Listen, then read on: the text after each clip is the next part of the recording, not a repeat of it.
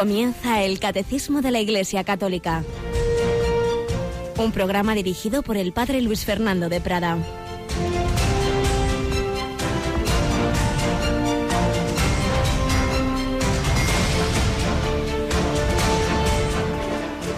Alabados sean Jesús, María y José. Bueno, pues aquí estamos una semana más, ya acabando este mes de junio, este mes del corazón de Jesús, pero lo que nunca se acaba es ese amor, ese amor del corazón de Cristo, el amor de Dios que se ha hecho humano, que se ha hecho carne en Jesucristo, que se ha hecho carne por medio de María. Hoy en que celebramos a San Cirilo de Alejandría, el gran defensor de esa verdad, el principal dogma eh, católico sobre la Virgen María, que María es Madre de Dios, la Ceozocos, pero también en la devoción popular celebramos a Nuestra Señora del Perpetuo Socorro. Muy particularmente nuestros hermanos redentoristas custodian esta devoción en sus santuarios, en, en diversos lugares de España. Hoy muchísimas personas acudirán a la Santa Misa, a venerar a Nuestra Señora, a invocar a esa Virgen que tiene en sus brazos al niño Jesús con esa sandalia ahí colgadita, ese icono oriental de tantos siglos, de tanta veneración. Nuestra Señora del perpetuo socorro, a ti acudimos, a ti te pedimos ese socorro para cumplir las palabras de tu Hijo. Y vamos a escuchar en el Evangelio de la Misa diversas palabras, diversos consejos de Jesús, al final de los cuales nos dice, entrad por la puerta estrecha porque ancha es la puerta y espacioso el camino que lleva a la perdición, y muchos entran por ellos. Qué estrecha es la puerta y qué angosto el camino que lleva a la vida, y pocos dan con ellos. Lo fácil, y desde luego en nuestro mundo es clarísimo, es dejarse llevar de los ídolos de nuestro mundo, de las tres P's, placer, poder, poseer, de pensar como todo el mundo, el pensamiento ya prácticamente único, políticamente correcto, no salirse de esos dogmas de la sociedad posmoderna y así pues nada, eh, no, no desentonar de, de nuestro mundo neopagano. Ancha es la puerta y espacioso el camino. Si seguimos por ahí, un camino que lleva a la perdición. Pero invocamos al Señor, invocamos a María para seguir la puerta estrecha, que cuesta más, que hay que ir contracorriente, sí, pero también llena mucho más, llena el corazón de paz, de alegría, de felicidad. No simplemente es que, bueno, aquí lo pasamos mal y luego ya tendremos el cielo. No, no, no, no. Aquí ya el Señor nos da esa alegría honda, profunda, esa felicidad de vivir con Él, de saber que no estamos solos. Y por supuesto, cuando llegan las dificultades, las cruces, los sufrimientos que a todos nos llegan, ateos y creyentes, el creyente las vive acompañado por el Señor, compartiendo esa cruz como el cirineo con Jesús que nos ayuda a que se convierta en un yugo suave y ligero, como nos decía el Evangelio de la Misa del Corazón de Jesús. Tenemos con nosotros a Rocío García. Buenos días, Rocío. Buenos días, Padre. Una advocación popular, como tantas de Nuestra Señora, que nos recuerdan que, que la Virgen nos cuida a todos, ¿verdad? Por supuesto, y más en esta casa. Muy bien dicho, más en esta casa de María. Así que con mucha alegría celebramos a la Virgen María, la invocamos, es la Madre de Dios, la Ceotoco, Santa María, Madre de Dios, ruega por nosotros pecadores ahora, ahora y en el momento decisivo de nuestra vida, que es la muerte, ahora y en la hora de nuestra muerte. Así han vivido los santos, así ha vivido San Claudio de la Colombier, que estamos dedicando unos días, dado que en este mes de junio hemos celebrado la fiesta del corazón de Jesús y fue el director espiritual de Santa Margarita María de Alacoque. A través de, ambos santos el Señor nos, nos dio esa, esa forma, digamos, para los siglos modernos de profundizar en lo que es de siempre, el amor del corazón de Cristo. Pues seguimos hablando de San Claudio de la Colombier, que nos enseña la confianza en el corazón de Cristo.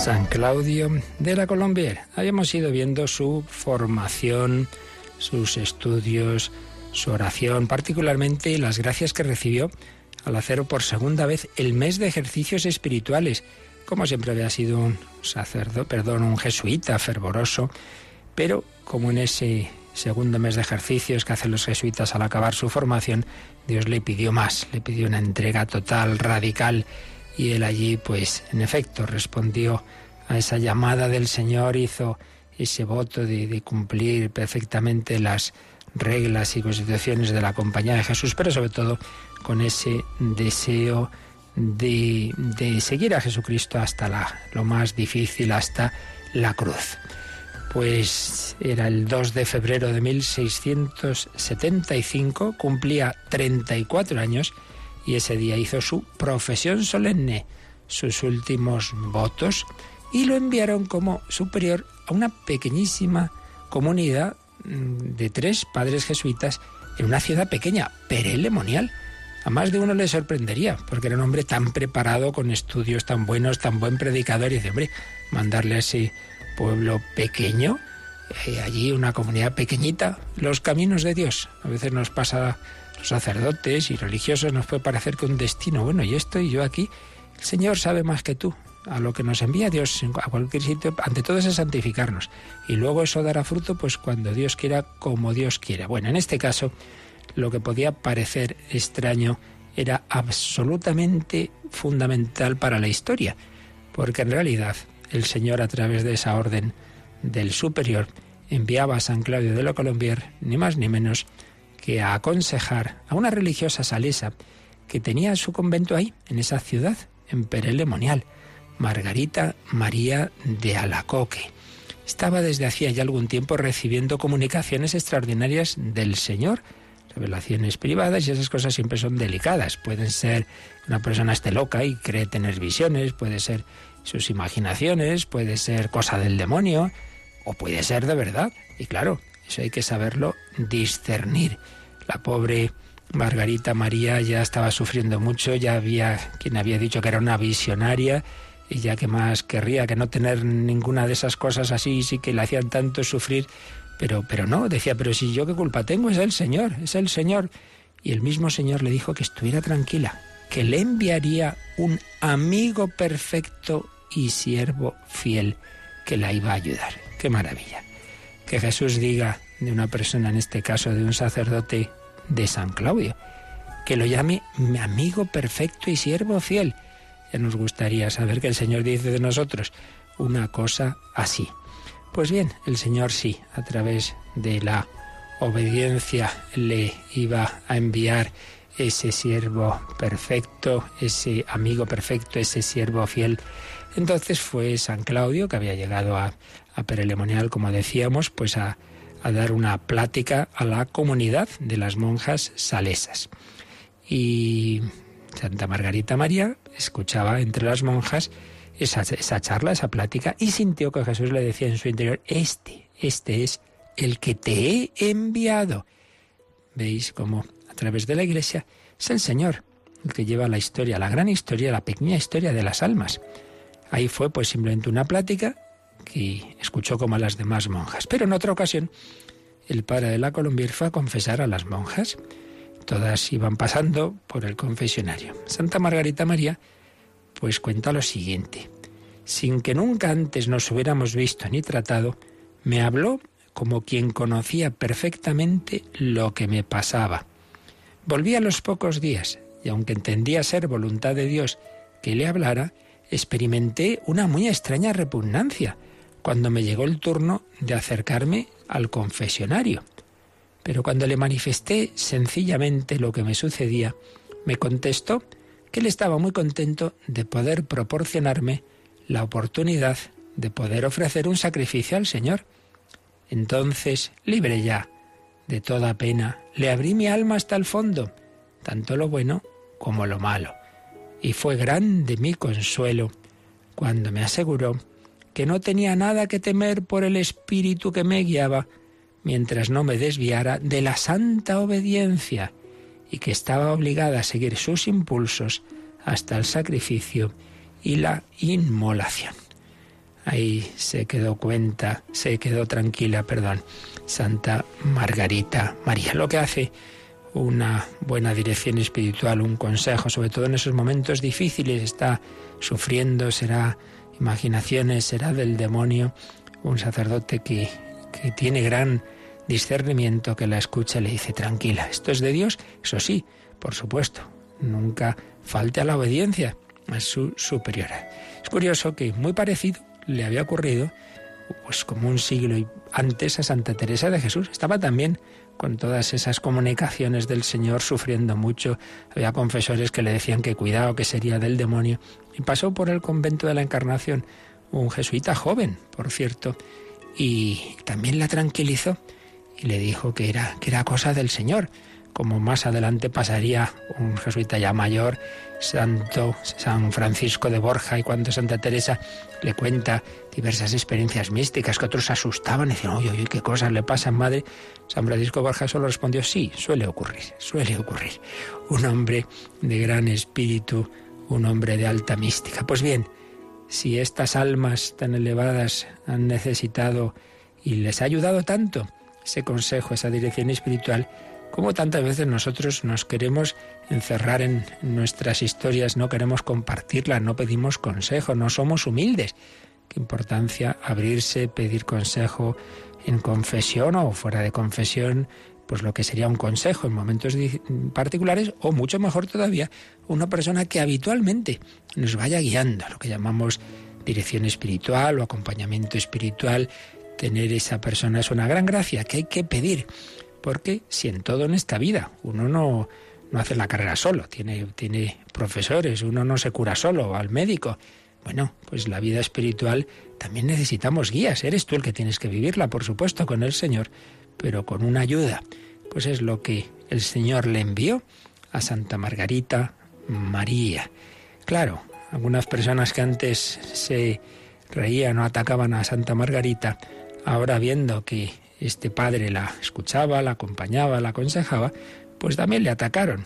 Escribe Santa Margarita María, el padre tuvo que sufrir mucho por mi causa. Decían que yo pretendía engañarlo con mis ilusiones, pero estos dichos le preocupaban muy poco. Bueno, pues nos quedamos ahí, seguiremos viendo cómo el Señor con estas dos almas, San Claudio, Santa Margarita María, nos quería transmitir ese mensaje de amor, esa confianza en el corazón de Cristo.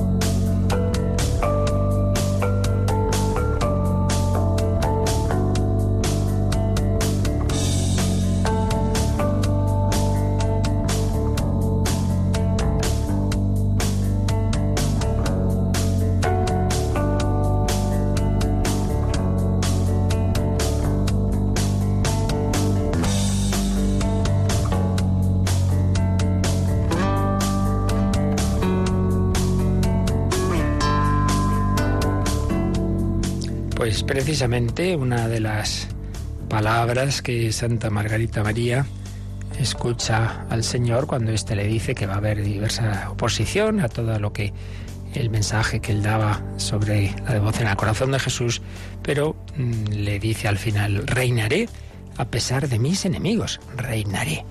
Entonces, es una de las revelaciones privadas, luego también le va a pasar al Beato Bernardo de Hoyos, en ese caso más en particular en España, Reinar en España, o María en Fátima, Mi Corazón Inmaculado triunfará, que nos hablan de algo que veíamos en días pasados, que aparece en profecías del Antiguo Testamento, aparecen en el Apocalipsis, textos que parecen hablar de un tiempo de, de victoria de Cristo en la tierra, de conversión.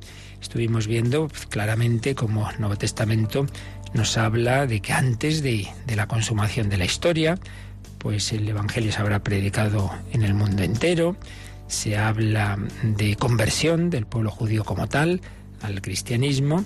Está también esa palabra de Jesús, en la última cena habrá un solo rebaño bajo un solo pastor, pero también se habla de apostasía, se habla del anticristo, se habla de diversos acontecimientos eh, con un carácter difícil, con un carácter incluso catastrófico. En fin, diversos temas delicados que estuvimos viendo y que han llevado a un error que el catecismo llama milenarismo. ¿Por qué milenarismo?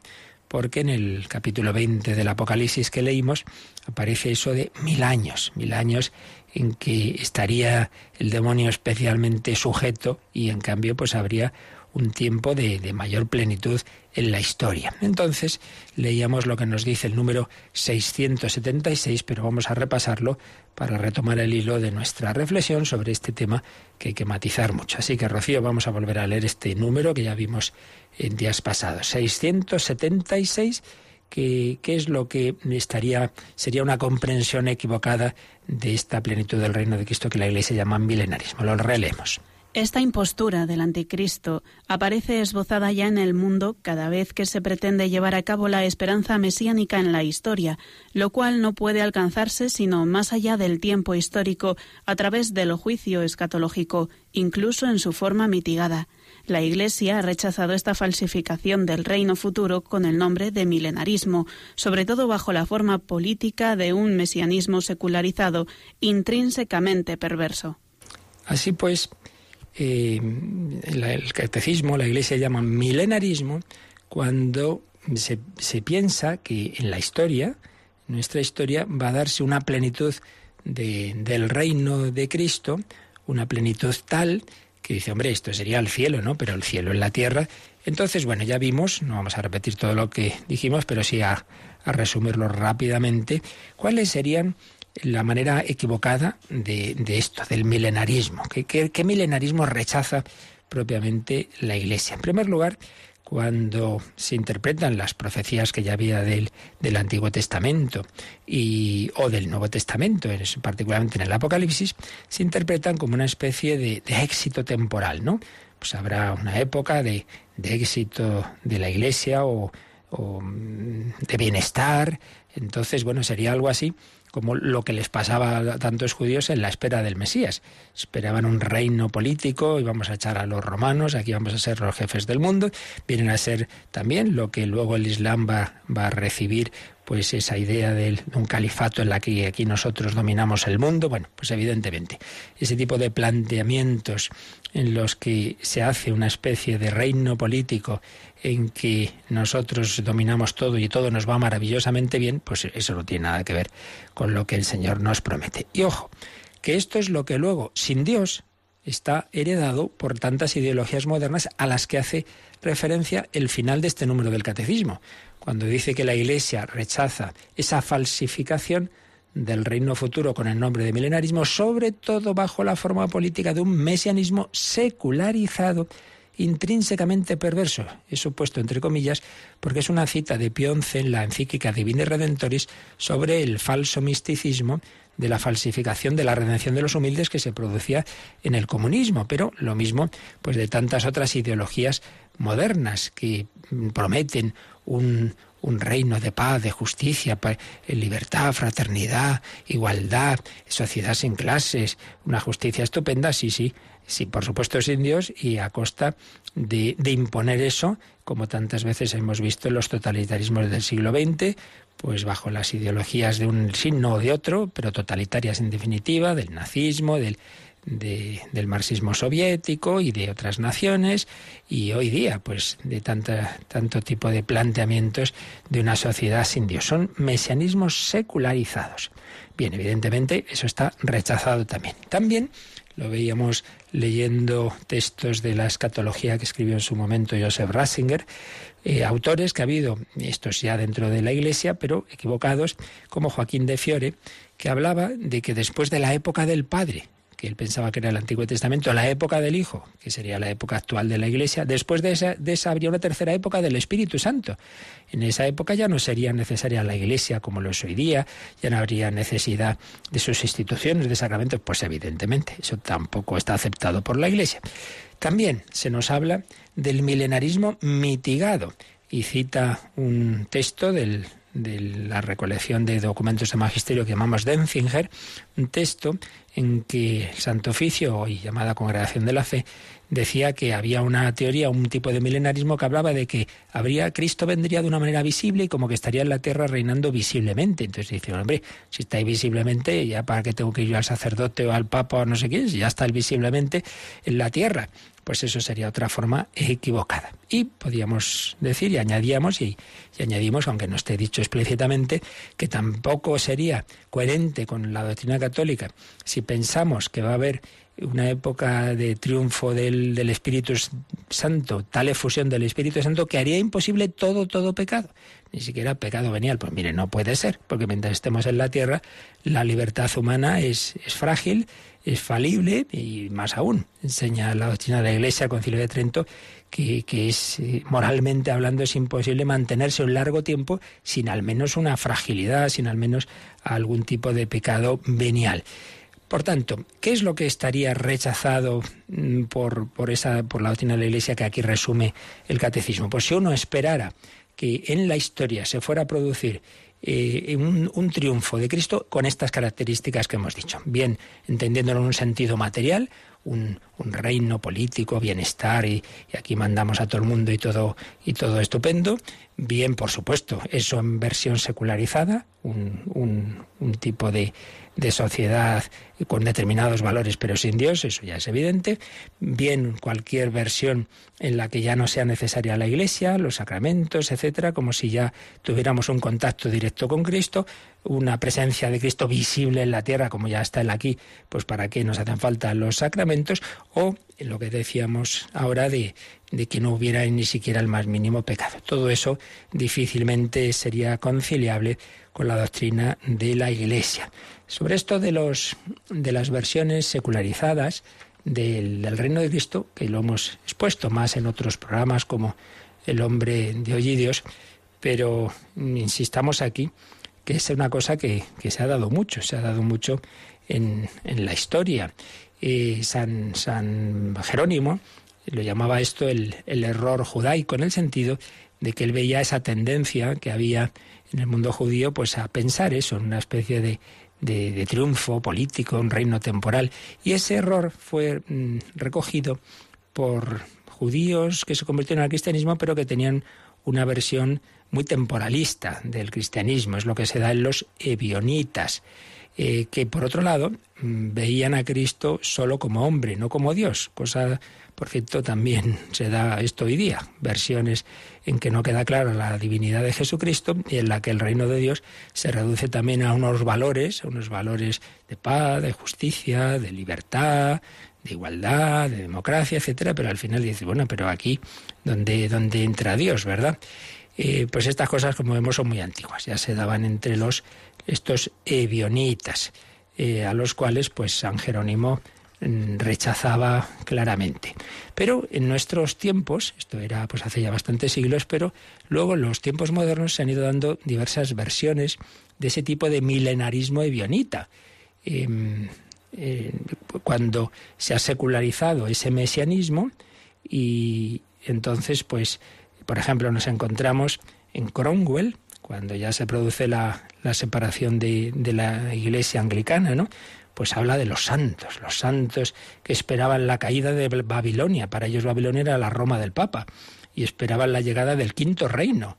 Entonces aniquilaban y oprimían a los que llamaban los papistas irlandeses, a los hermanos católicos irlandeses. O ese mismo ideal estaba sin, sin esas violencias, gracias a Dios, en los peregrinos que se fueron a Nueva Inglaterra, Estados Unidos, a establecer allí el, el reino de Cristo. A nivel teórico, pues tenemos la traducción filosófica y racionalista de esas esperanzas terrenas, pues de una manera muy clara, por ejemplo, en la filosofía de la historia de Kant, de Emmanuel Kant. Fijémonos que Kant llega a describir que el género humano progresa constantemente hacia lo mejor y tiene un opúsculo que titula La paz perpetua y le añadió de su título El milenio en filosofía. Fijaos, el milenio en filosofía. Él pensaba que sí, que, había, que habría un, un, un tiempo de paz perpetua, pero eso sí, conseguido por las fuerzas humanas.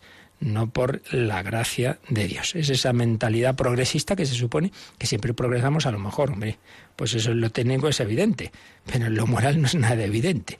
Todo lo contrario, la humanidad avanza, retrocede, tiene pocas mejores, tiene pocas peores. Es una mentalidad progresista, se llama, que con instrumentos filosóficos de ese idealismo romántico, pues contaminó también el sentimiento de amor a la patria de muchos pueblos cristianos. Entonces dio lugar a versiones mm, del nacionalismo muy inmanentistas y que también pues generaban algún tipo de milenarismo. Por ejemplo, en el mismo mundo judío ocurre que la esperanza del Mesías que tenían se va a convertir en una esperanza sin Dios en realidad que da lugar al sionismo moderno. Es un falso mesianismo en el que se suplanta la esperanza de la salvación que viene de Dios por la que proviene del dominio universal de, de Sion. Y, desde luego donde más claro se ha visto, y lo han comentado muchos autores y varios de ellos no cristianos, es en el marxismo. El marxismo es clarísimamente una transposición de estos ideales mesiánicos a, a una sociedad sin Dios. Entonces, ¿dónde está el pueblo de Dios? Pues está el Partido Comunista, donde está el Mesías, estaría el líder, donde está el, reino de Dios, es la sociedad sin clases, etcétera, etcétera, etcétera. Por tanto, diversos mesianismos secularizados que pretenden una especie de, de reino, de, de paz, de justicia, pero sin Dios. Bueno, pues esto es lo que decíamos que ciertamente es un peligro, una tentación. Pero, y ahora mm, hacemos un, damos un paso más. ¿Quiere esto decir que toda esperanza, toda esperanza de que en la historia haya una época en la que frente a lo que estamos viendo hoy día, en la que haya una, un tono general, digamos, de, de, conversión, en la que se produzca la unidad de los cristianos, habrá un solo rebaño bajo un solo pastor, en la que se produzca la conversión de Israel, de la que habla San Pablo en su carta a los romanos, eh, en la que el tono general, digamos, de la sociedad, en vez de ser un tono general de apostasía, de, rechazo, desde luego en Occidente, de persecución tantas veces del cristianismo. No podemos confiar en que pueda darse en la historia una época en que lo habitual sea lo contrario, sin caer en ninguno de los errores que hemos dicho antes, pues claro que puede darse. Eso no sería milenarismo. Solo faltaba que no pudiéramos confiar en que eso pueda darse, igual que se da, por desgracia, hoy día ese, pues tantas circunstancias contrarias a la fe que nos hacen pues ver cómo, cómo la iglesia sufre, ¿eso va a ser así siempre hasta el final? Pues puede ser, o puede ser que no. O puede ser que haya momentos en los que el tono general, por el contrario, sea de un triunfo, sea de un, de, un, de una conversión. Y de hecho, y de hecho, nos encontramos con esa esperanza de, de una época eh, de conversión, de una época de, de plenitud del reino de Cristo lo encontramos. Por un lado, ya hemos mencionado que hay diversos textos bíblicos, vamos a dejarlo porque es complejo el, análisis de los mismos, ya sería para, para, no para aquí ahora, sino para una profundización a un nivel mm, de alta teología, digámoslo así. Lo encontramos también, desde luego, en revelaciones privadas. Hemos mencionado Perelemonial, reinaré a pesar de mis enemigos, hemos mencionado al beato Bernardo de Hoyos, reinar en España, He mencionado Fátima. Bien, lo encontramos en diversos santos, por ejemplo, muy claramente en San Luis María Griñón de Montfort. San Luis María Griñón de Montfort tiene textos claros. Por ejemplo, en El secreto de María, el número 58 dice, tiene un titulito que se titula El reino de Jesucristo y dice, por medio de María vino Dios al mundo la primera vez en humildad y anonadamiento. No se podrá decir que por medio de María vendrá la segunda vez, como lo espera toda la Iglesia, para reinar en todas partes y juzgar a vivos y muertos? ¿Cómo y cuándo? ¿Quién lo sabe? Pero lo que sí sé es que Dios, cuyos pensamientos se elevan sobre los nuestros más que el cielo sobre la tierra, vendrá en el tiempo y modo menos esperados por los hombres, incluso por los más sabios y entendidos en la Sagrada Escritura, que al respecto es muy oscura. Claro, uno dice, no, pero aquí parece que se está refiriendo ya a lo que ya va más allá de la historia, esa segunda venida, el juicio. No es claro, no es claro. Pero en fin, ya digo que aquí no voy a detenerme en, estos, textos porque sería mm, un estudio que supera lo que podemos hacer aquí en el catecismo. Pero en cambio sí me voy a fijar un momento en algo que siempre para nosotros es mucho más seguro, que son los textos, los muchos textos, algunos de ellos vamos a decir solo, de los papas modernos, entiendo modernos, pues desde mediados del siglo XIX hasta ahora mismo, en la que muchos textos del magisterio de la Iglesia, uno de ellos muy, muy claro, del Concilio Vaticano II, tienen expresiones que uno dice, oiga, pues aquí parece que está hablando de algo que ya será en la historia, no simplemente la consumación de la historia, no simplemente la entrada ya en, el reino definitivo mm, del más allá, no, no, no. Dentro de la historia se está hablando de una esperanza, eh, de una época en la que el, conjunto, moralmente hablando, nunca serían todos por lo que hemos dicho antes, de la libertad humana, que siempre es falible, pero bueno, que el tono general de la sociedad, de la humanidad, sería de aceptar a Cristo. Eso hay un montón de textos y eso es lo que creo que nos, nos da confianza de decir, mire, pues podemos también confiar en algo así, porque lo han dicho los papas, sencillamente, y no uno ni dos, sino que está en muchos textos. Que, el, que, esto ya digo, esto no es un tema, en fin, es un tema libre, que hay quien más bien piensa eh, que, no, que lo que nos espera es pues siempre la dificultad y la persecución hasta que ya termine la historia, pero también hay, existen estos textos que dan confianza, de decir, hombre, pues podemos confiar en otra cosa sin que eso, sin que caigamos en los errores de interpretación que el catecismo llama milenarismo. Bueno, pues es lo que vamos a ver enseguida, en algunos de estos textos, para que veamos de qué estamos hablando, pero primero pues vamos a pedirle al Señor que en cualquier caso reine en nuestras vidas, que nosotros queremos que ponerle en el centro de nuestro corazón, que le queremos dar ese trono de nuestra familia, de, de, nuestros ámbitos y desde luego de nuestra vida personal. Vamos a decirle a Jesucristo que, que se cumpla eso que le pedimos en el Padre nuestro. Venga a nosotros tu reino.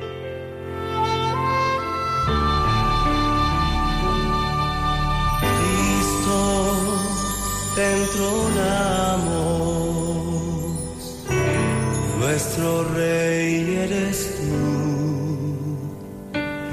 aquí en pie entre nosotros. Nuestra alabanza es para ti. Y mientras te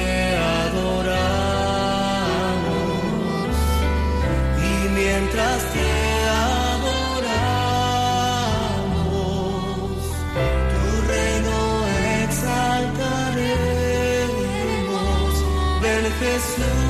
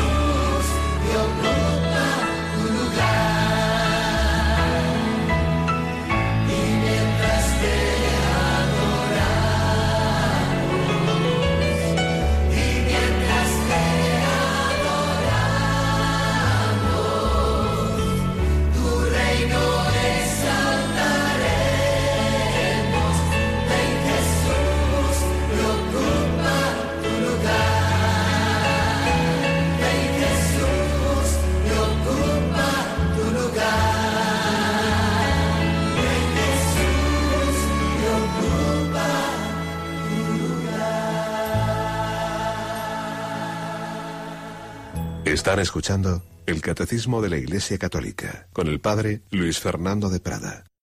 Queremos que Jesucristo reine en nuestras vidas y podemos y debemos pedir y podemos esperar que reine de una manera más general, pues es lo que vamos a ver ahora. Si hay textos en el magisterio de los papas que nos puedan hacer pensar que esa esperanza es posible sin caer en esos errores de que nos ha hablado el catecismo en el número que estamos comentando sobre el milenarismo. Entonces vamos a simplemente escoger algunos de los textos y para ello hubo un jesuita que ya murió, para Juan Manuel Igartua, que estudia muy a fondo este tema. Tiene en la BAC un libraco o dos, son dos volúmenes, La esperanza ecuménica de la Iglesia. Ecuménica porque piensa ese texto de Jesús, habrá un solo rebaño bajo un solo pastor, pues que nos indica cómo todos habrá esa conversión de todos en una sola iglesia y también del pueblo judío, etcétera, etcétera. Pero en otro libro, El mundo será de Cristo, recoge también muchos textos de los papas. Bueno, vamos a ver algunos de, ellos. Pío IX, como sabéis, eh, es el que hizo la definición de la Inmaculada Concepción. Pues bien, cuando el Papa después pues está tan contento de, de haber proclamado ese dogma de María Inmaculada, escribía lo siguiente. Nos apoyamos en una esperanza ciertísima y en una confianza absolutamente total de que sucederá que la misma Virgen bienaventurada, que toda hermosa e inmaculada aplastó la venenosa cabeza de la crudelísima serpiente y trajo la salvación al mundo, quiera hacer, con su poderosísimo patrocinio, que la Santa Madre Iglesia, removidas todas las dificultades y vencidos todos los errores, en todas las naciones y lugares, de día en día se afirme, florezca y reine, de un mar al otro mar y del río hasta los extremos de la tierra, y goce de plena paz, tranquilidad y libertad, para que desechada la niebla de su mente, todos los extraviados vuelvan al sendero de la verdad y la justicia, y se haga un solo rebaño y un solo pastor. Pío IX, como vemos claramente aquí está hablando de alguna esperanza dentro de la historia, no de ya del, del más allá, sino la esperanza de que esa presencia de la Virgen María, cuya eh, Inmaculada Concepción había el definido en ese dogma en 1854, pues esperaba que la Virgen María ayudara a que llegara ese momento en que los pueblos se convertirían y se unirían dentro de la Iglesia. Uno de los muchos textos de Pío IX. León XIII León XIII, que consagró el género humano al acabar el siglo XIX, lo consagró al corazón de Jesús, a petición de una monja que había recibido, Sor María del Divino Corazón, pues unas también unas revelaciones, unas comunicaciones del Señor, que ella escribe al Papa León XIII, le dice que el, que el, Señor le pide que consagre el mundo al corazón de Jesús, él lo consulta con sus teólogos y ven que sí, que es algo muy, muy lógico y que totalmente conforme a la teología, y así lo hizo. Bueno, pues entre otros muchos textos de, de León XIII, por ejemplo, tenemos este. No se podrá esperar, se preguntaba, un despertar religioso que prometa días más tranquilos? Sí, ha de esperarse y firmemente, porque Jesucristo no abandona jamás a la humanidad que ha redimido. El Espíritu de Dios, del mismo modo que en el primer día de la creación se movía sobre las aguas nuevas y las volvía fecundas, así también en el momento señalado por la misericordia, descenderá aleteando sobre la cabeza de las generaciones humanas y reanimará gracias a su fuerza y a la obra de la Iglesia, los gérmenes consumidos o moribundos de la fe divina. Entonces, León XIII se hace esa pregunta que nos estamos haciendo aquí nosotros. ¿Podemos esperar que dentro de la historia haya un tiempo de conversión eh, al Señor, de unidad de los cristianos, de, en una sola iglesia? Y se, lo pregunta León XIII y dice, podemos y debemos, porque sí, sí, él veía fundamentos para esa esperanza. Tras León XIII vino un Papa Santo canonizado, San Pío X, hombre muy humilde, muy pobre, eh, de su familia, pero lleno de la gracia de Dios, San Pío X. Bueno, pues también San Pío X, entre otros muchos textos, eh, tenemos por ejemplo este. ¿Qué empresa se nos pide a nos y a vosotros, venerables hermanos, escribe a los obispos, que traigamos la sociedad de los hombres, alejada de la sabiduría de Cristo, a la obediencia de la Iglesia. Y la Iglesia la someterá a Cristo y Cristo a Dios. Y cuando habremos hecho esto, con el favor de Dios, nos felicitaremos de que la iniquidad ha cedido el paso a la justicia. Y oiremos dichosamente una gran voz del cielo que dice, ahora ha venido la salvación y el poder y el reino de nuestro Dios y el poder de su Cristo. Es un texto del Apocalipsis. Quizás menos claro que los anteriores, podría entenderse de varias formas, pero ahí lo tenemos, ese y otros. Estamos, ya digo, simplemente haciendo una pequeñísima selección de muchísimos textos. Vamos al siguiente Papa, Benedicto XV, que al pobre pues le tocó la Primera Guerra Mundial, hizo todo lo posible por la paz, pero, pero no le hicieron caso. Y entonces, entre otras muchas palabras, tiene por ejemplo esta. Se argumenta del alba la venida del mediodía. Ah, cuando va a llegar el sol, pues antes empieza el alba, ¿no? Y dice, nos que en la práctica llena de auspicios de la consagración de las familias al Sagrado Corazón, saludamos el alba de aquel deseadísimo mediodía en el cual la soberanía de Jesucristo será reconocida por todos. Y repetimos con alegría confiada la palabra de San Pablo. Él ha de reinar. San Pablo, en sus cartas dice, es necesario que Jesucristo reine, Él ha de reinar. Entonces, que el Papa Benedicto XV dice que la difusión que se estaba eh, produciendo entonces de la consagración de las familias al corazón de Jesús, Él la veía como un alba de un día glorioso, de ese día en el que no solo esas familias que se estaban consagrando, sino el mundo entero, pues aceptaría a Jesucristo como rey. ¿Quién viene tras Benedicto XV? El Papa Pío XI, hombre de fuerte, eh, de gran fortaleza, que tuvo que luchar contra los totalitarismos, tiene encíclicas contra el nazismo, el comunismo, el fascismo, un hombre de hierro. Bueno, pues Pío XI instituye la fiesta de Cristo Rey, frente al laicismo, frente a todas las teorías hoy por desgracia tan triunfantes y tan en boga de reducir la religión a lo meramente privado y en lo público se puede hacer de todo, se puede hablar de todo, se puede extender todo menos Jesucristo. Y bueno, ese laicismo. Frente a eso dice, no señor, eh, sin, por supuesto sin, sin violentar la libertad, porque Cristo no quiere reinar nunca por la fuerza, pero tiene derecho, él tiene derecho a, también a estar, eh, a ser rey de, de las sociedades. Bueno, entonces cuando Pío XI, en un momento dado, recuerda que por un lado León XIII consagró el género humano al corazón de Jesús y por otro lado que él mismo había instituido la fiesta de Cristo Rey, dice lo siguiente, este sí que es un texto muy claro. Al hacer esto, no solo colocamos a plena luz la soberanía que Cristo tiene sobre todo el universo, sobre la sociedad, tanto civil como doméstica, y sobre los individuos, sino que también cogimos de antemano, ya entonces, el gozo de aquel día lleno de presagios en el que todo el orbe, gustosa y voluntariamente, obedecerá el suavísimo dominio de Cristo Rey. La Pío XI dice que cuando se hizo esa consagración del género humano al corazón de Jesús y él instituyó la fiesta de Cristo Rey, era también como una anticipación de un día gozoso en que todo el orbe gustosa y voluntariamente. Aquí se está hablando, por tanto, en la historia de la libertad del hombre que él piensa que siempre se, entiende en un sentido de totalidad moral, porque cada individuo es cada individuo, pero que digamos el, el tono general de la humanidad será de aceptar gustosa, libre y voluntariamente esa soberanía de Jesucristo y que los hombres digan, sí, sí, Jesucristo es nuestro rey, luego como San Pedro, luego pues podremos negarle, pero por lo menos el reconocer que, ese es, el, es el, camino, la verdad y la vida. Pío XI. Pío XII que le toca pues el drama tremendo de la Segunda Guerra Mundial. Bueno, pues tiene infinidad de textos, de mensajes, muchísimos también en esta línea, muy bellos. Es un papa que habló mucho, ya en aquella época él usó mucho los, los radiomensajes, a través de la radio daba diversos mensajes y en fin, podríamos leer muchísimos textos. Vamos a quedarnos como en los demás, solamente con, con alguno por ejemplo, este en que dice, esperamos absolutamente que sucederá que los votos que nos, en aquella época los papas usaban este nos majestático, Juan Pablo II ya es el que lo cambió y usa él de una manera más sencilla. Bueno, pues esperando que nos, vosotros y todos los buenos, los votos que hacemos por la verdadera paz, la concordia fraterna y la libertad de vida a todos, y sobre todo a la Iglesia, sean un hecho cuanto antes, sufragados por el potentísimo patrocinio de la Virgen María. De tal modo que pidiéndolo vosotros juntamente con nos y todos los pueblos cristianos, el reino salvador de Jesucristo, que es reino de verdad y de vida, reino de santidad y de gracia, de justicia, de amor y de paz, se establezca firmemente en todas las partes de la tierra.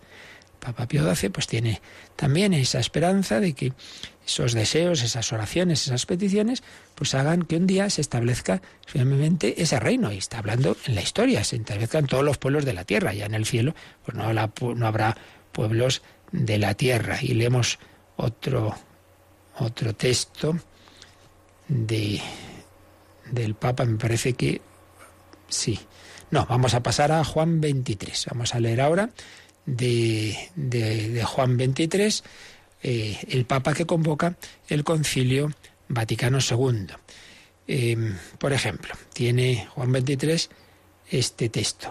¿Hará falta mucho antes de que todas las naciones del mundo se den cuenta del mensaje evangélico? Permanece con todo, intacto y ardiente, el deseo de responder al anhelo de unidad manifestado por el Divino Maestro, y todo nuestro empeño para que un día los pueblos de todas las latitudes queden unidos con los dulcísimos lazos del único credo de la Santa Iglesia de Dios. Bueno, pues está claro que el Papa Juan XXIII tenía esa esperanza. Esto no es un dogma de fe, ¿eh? estamos hablando de un tema complejo, debatido, en que hay libertad de opinión, pero desde luego está claro, estamos viendo todos los papas, desde el Pío IX hasta el que estamos viendo ahora, Juan XXIII, tienen esa esperanza de que habrá un momento en que los pueblos de todas las latitudes, fijaos lo que decía Juan XXIII, San Juan XXIII, queden unidos con los dulcísimos lazos del único credo de la Santa Iglesia de Dios. De nuevo, la esperanza ecuménica. Habrá un solo rebaño bajo un solo pastor, bajo un solo pastor. Y vamos a dejarlo hoy y seguiremos mañana, pero no quiero dejar de leer por lo menos, y ya lo comentaremos, uno de los textos más, más llamativos, que es del Vaticano II. El Concilio Vaticano II, en la Constitución Nostra Etate, sobre la relación de, de la Iglesia con el pueblo judío, dice lo siguiente. La Iglesia, juntamente con los profetas, y pone citas de profetas, de Sofonías, de Isaías y luego el Salmo 65. La Iglesia, juntamente con los profetas y con el mismo apóstol, Romanos 11, aguarda el día, conocido solo para Dios, en que todos los pueblos invocarán con una voz común al Señor y le servirán con un solo hombro. La Iglesia espera. ¿Y con quién espera ese día? ¿Con quién aguarda ese día? Con los profetas y con el mismo apóstol que había hablado de la conversión de Israel. Espera el día conocido solo para Dios en que todos los pueblos invocarán con una sola voz común al Señor y le servirán con un solo hombro. Se producirá, pues, según este, este texto, este, este hecho de la unidad eh, religiosa de todos los pueblos del mundo, en una fe común, en un culto común, con un régimen común de, unidad. Y es, dice, un día que la Iglesia aguarda. y, y, ello empalmando con textos bíblicos del Antiguo Testamento y de San Pablo. En fin, lo menos que se puede decir es que algo hay, ¿verdad?, de esta esperanza sin que ello quiera decir que se está cayendo en las posturas equivocadas de las que hemos empezado hablando siguiendo este, este número del catecismo, el 675, que habla de milenarismo. Por tanto, no llamemos que estas cosas que no, perdón, el 676, estas cosas que a veces pasan, que se mezcla todo y metemos en el mismo saco a cosas que son erróneas y otras que no. No llamemos sin más milenarismo a toda esperanza de, un, de una época de esplendor en el sentido espiritual, no material, de conversión, siempre que no se caigan esos errores que hemos insistido. No es algo material, no, nunca se quita la libertad, siempre cabe el, pecado. Eh, no quiere decir que estemos viendo a Jesucristo visiblemente, no quiere decir que es otra época en la cual ya no es necesaria la iglesia, en la que son. No, no, no.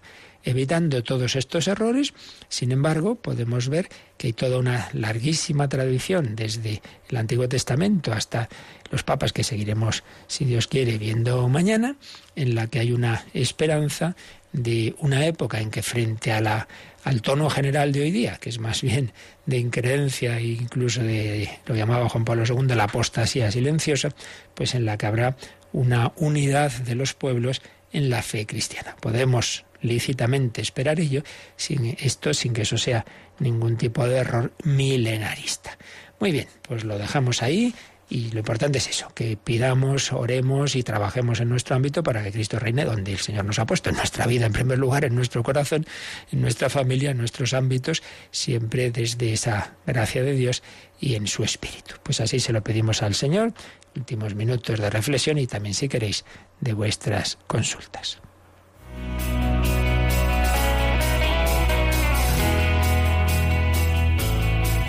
Participa en el programa con tus preguntas y dudas. Llama al 91 005 9419. 91 005 9419. También puedes escribir un mail a catecismo arroba radiomaria.es. Catecismo arroba radiomaria.es.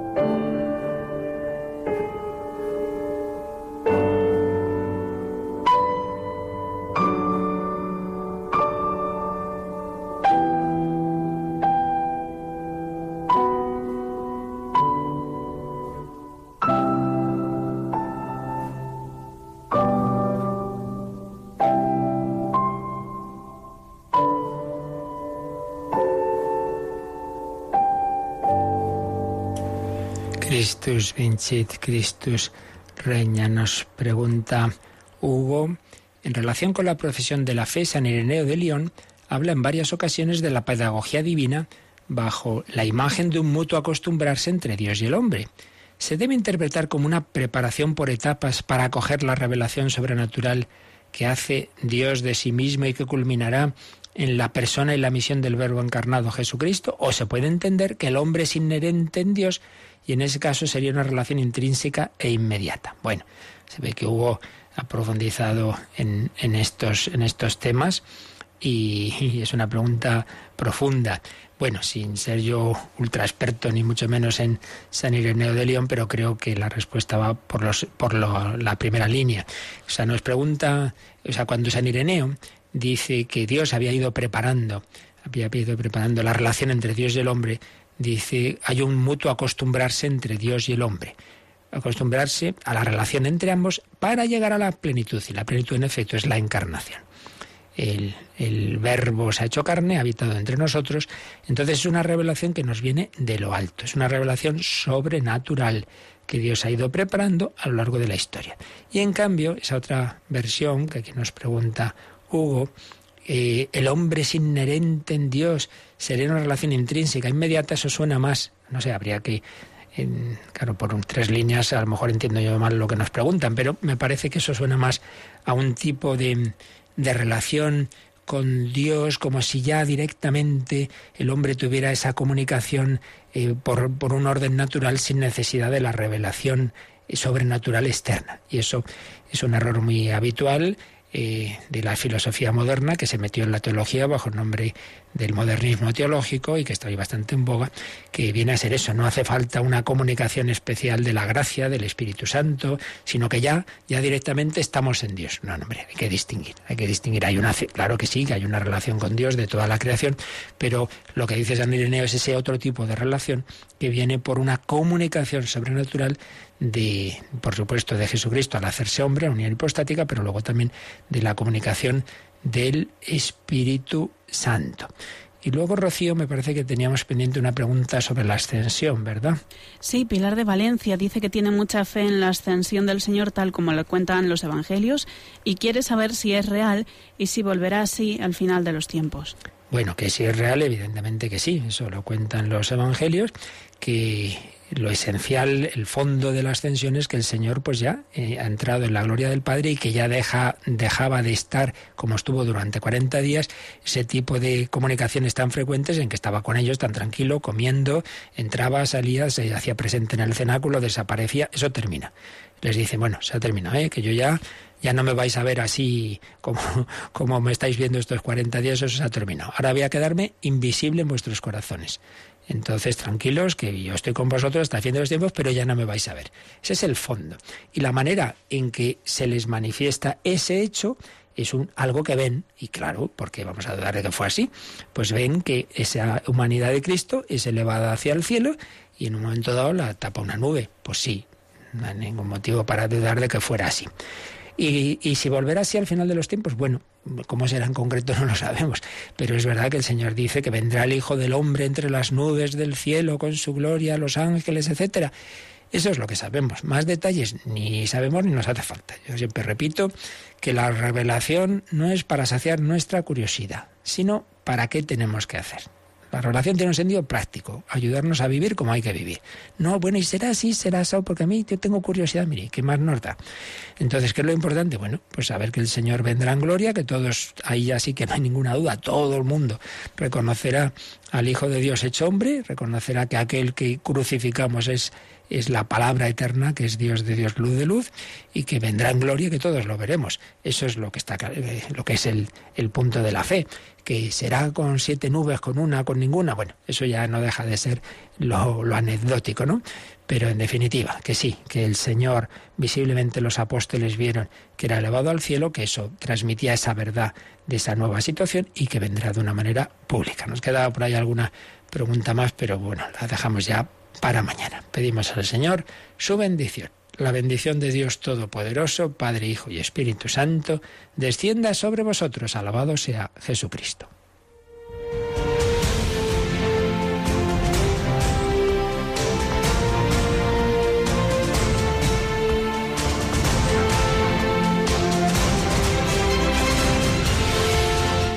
Han escuchado en Radio María el Catecismo de la Iglesia Católica un programa dirigido por el Padre Luis Fernando de Prada.